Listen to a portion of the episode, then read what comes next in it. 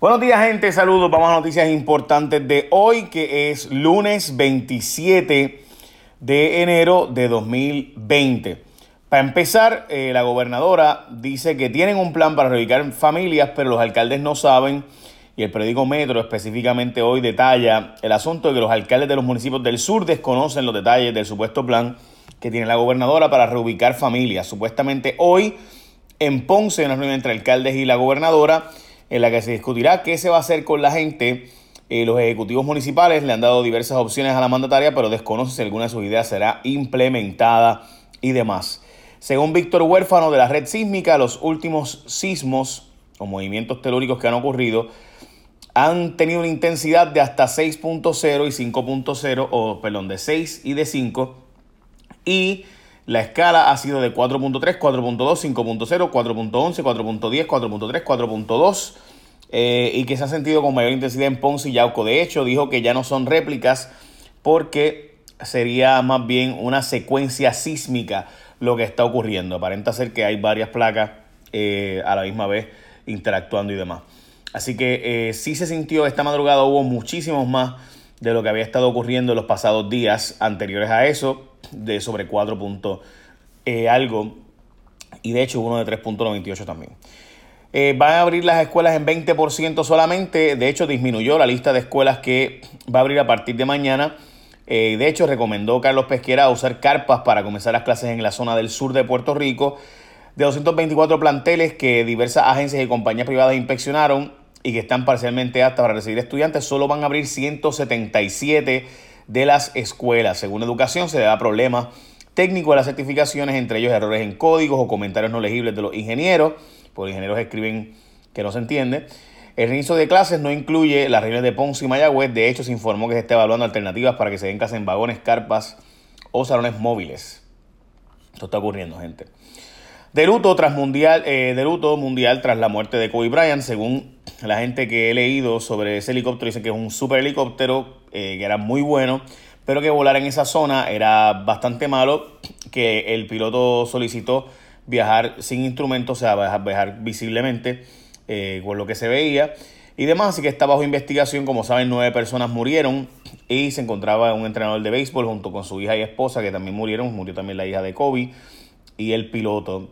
Eh, el capitán Benítez ha volado por esa zona. El capitán Benítez es uno de las eh, personas que en Puerto Rico lleva años pilotando helicópteros. Dice que ha pilotado de esa zona. De hecho, trajo un helicóptero recientemente de allá para acá. Eh, y habló de que es una zona bien difícil para volar y demás. Pero recuerden que Kobe Bryant volaba todos los días para sus juegos en helicóptero. supuestamente era mucho más fácil para él y mejor para su cuerpo porque el nivel de, por si acaso, Kobe Bryant, para aquellos que no saben, ¿verdad?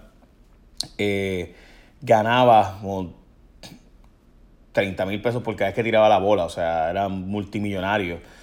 Eh, y hubo años en los que volaba porque le sería muy, o sea, ¿cómo es que se dice esto? El, el montarse en un carro le entumecía mucho más que ir en helicóptero, mucho más rápido y demás.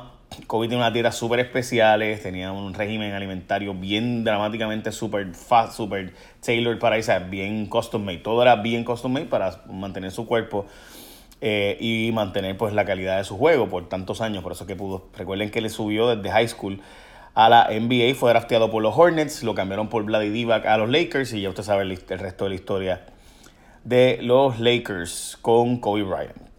Oye, tú sabes que esto es algo que poca gente sabe y es que la gente de, de Dennis tiene siempre happy hours.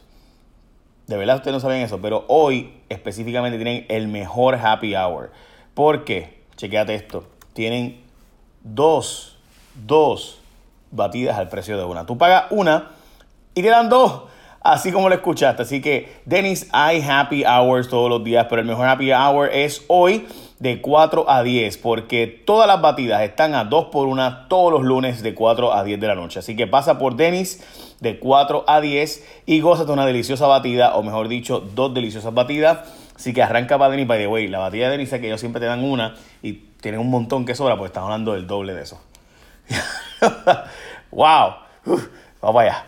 Denis, siempre recuerda que lo mejor de Denis que siempre está abierto 24-7 y de 4 a 10 tienen ese happy hour. Bueno, lluvias inundan refugios en el sur, sin hospital Yauco, by the way.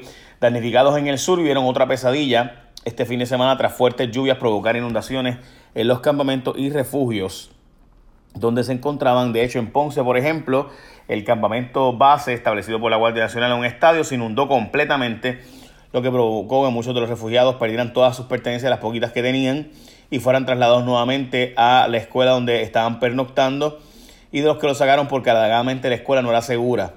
Por otro lado, en Yauco no hay hospital. La institución hospitalaria fue cerrada en lo que se inspeccionó la instalación. Como saben, ha estado lloviendo dramáticamente para la zona. Murió una sexagenaria a causa de los sismos. Aún no hay cifras de muertes relacionadas. Eh, aún el gobierno no ha revelado una nueva cifra, pero una en Guánica, una mujer de 63 años, falleció por eh, el desastre natural. Eh, el certificado de función dice que la familia dio un infarto después del terremoto del 7 de enero y murió. los de chat de Telegram y lo que ha pasado con ellos en el presente aparece hoy en el nuevo día. Puse el link en jfonseca.com si lo quieren leer de lo que pasó, eh, lo que ha pasado con los integrantes del chat de Telegram y qué ha sido de sus vidas.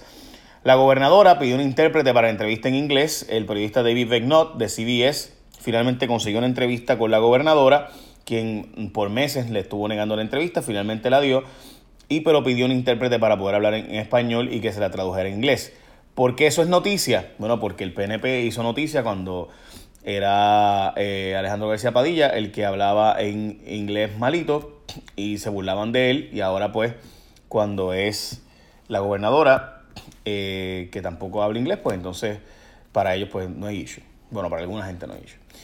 Eh, francamente es difícil, y les voy a ser bien honesto, es difícil pensar que un gobernador no, pueda, no, no hable inglés porque la mayor parte de los documentos y fondos federales que tú vas a solicitar, las solicitudes y demás, son en inglés.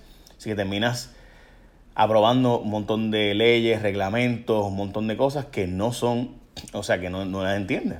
Eh, no, hay nada que obligue que te hables inglés, pero obviamente sí le puedo decir que en el caso de otros países del mundo, donde los presidentes no hablan inglés y por tanto son intérpretes, pues es una cosa. Pero en Puerto Rico gran parte de los fondos, relaciones, conversaciones, etcétera, son en inglés. Así que pues es complicado el asunto. Bueno, eh, en fin, la entrevista dura unos 40 minutos, así que pendientes a ella. de hecho, hoy a mediodía voy a darle unos cuantos detalles sobre la misma. En el 2019 crecieron los empleos por primera vez en 7 años, un poco más de 11.000 empleos fue el crecimiento del empleo y el desempleo bajó a 8.2%. Obviamente, hace siete años, en el 2012, llegaron los fondos ARRA y Luis Fortuño emitió un montón de deuda para la construcción de las escuelas y embreamiento y demás. Se dieron un montón de empleos del gobierno, pero todos eran temporeros, igual que los de ahora. O sea que crecen los empleos, pero son empleos de construcción temporeros en lo que se acaban esos fondos federales que van llegando. La gobernadora mandó a restituir a quien consultaba ayudas con Evelyn Vázquez a restituirla eh, y hay un email que salió el viernes en la noche, lo incluyo aquí eh, porque me parece importantísimo que se recuerde que eh, resulta que Glorimar Andújar había sacado a Solimar Quiñones porque presuntamente esta estaba bajo investigación por haber coordinado ayudas con una senadora, lo cual coordinar ayudas con políticos pagados con fondos públicos pudiera haber una violación de reglamento federal. Y entonces la Secretaría de la Familia la destituye, pero la gobernadora le pidió que la pusiera para atrás a pesar de esa investigación y pues ahí surge la diferencia y terminan sacándola. Ella, la secretaria de familia dice que ella se negó a ponerla para atrás y entonces la votaron. Eh, hay un documento que respalda la posición de la secretaria de la familia, la puse aquí también en jfonseca.com. Juez federal quiere dejar entrar café de fuera para sembrar. Agricultura dice que sobre su cadáver, Puerto Rico Coffee Roasters está planteando traer eh, semilla de fuera de Puerto Rico para plantar en Puerto Rico y avanzar el asunto de eh, plantar árboles. En Puerto Rico estamos súper, duper atrás con eso de plantar eh, café local. Recuerden que mientras más se haga café local, menos chavos le llega agricultura. Eh, porque pues ellos prefieren traerlo de fuera y venderlo ellos, porque si ellos lo traen de fuera, quien único lo puede vender es ellos, y por tanto hacen mucho más dinero. Estamos hablando de 40 millones anuales que vende el Departamento de Agricultura, así que al Departamento de Agricultura le conviene mucho más traer café de fuera y ellos venderlo que permitir que se siembre café en Puerto Rico, aunque sea con semilla de fuera. Porque ahí agricultura gana menos dinero, el Departamento de Agricultura. Eh, así que ya saben, reportan más casos de coronavirus, eh, ya, en los, eh, ya son cinco los casos confirmados en Estados Unidos, los más recientes en California y Arizona, también habían, estas personas habían viajado, viajado a Wuhan, donde ya hay cerca de 56 muertes, más de 2.000 personas infectadas. Pierluisi dirigirá la campaña de Bloomberg en Puerto Rico y meterá, Bloomberg meterá dinero, dinero a favor de la estadidad para Puerto Rico. El exalcalde de Nueva York y ahora candidato a presidente recibirá el endoso de Pierluisi en Puerto Rico. De hecho, este va a ser Pierluisi, le va a dirigir la campaña y Bloomberg va a meter dinero a favor de la estadidad de Puerto Rico en la próxima campaña. Por si acaso, estamos hablando de un candidato con posibilidades reales, tiene 7% en las encuestas, está súper atrás en comparación con eh, Biden, Warren y principalmente eh, y Bernie Sanders. También Buttigieg está en los primeros cuatro son top four. Eh, en orden sería Biden, Bernie, Elizabeth Warren y entonces eh, Pete Buttigieg. Y entonces más abajito estarían eh, Klobuchar y también Bloomberg. El problema es que en el caso de Bloomberg está apostando una apuesta a largo plazo de que no va a haber un claro candidato de aquí a allá y entonces pues le correspondería eh, entre aquí y allá, pues por ejemplo el Super Tuesday, se sabe que las primeras primarias no las va a ganar, eh, pero después de eso le apuesta que va a remontar y entonces cuando llegue la, la eh, posiblemente ningún candidato claro al final, pues él tenga alguna posibilidad. Bloomberg estamos hablando de un hombre que tiene 40 billones de dólares en su fortuna que él mismo hizo, by the way, no fue una fortuna que heredó como otros. Básicamente esas son noticias más importantes del día de hoy. Como les decía, la gente de Dennis, que no solo tienen los Super que son tan ricos, y otra cosita, también tienen dos, sí, escucharon bien, dos por uno.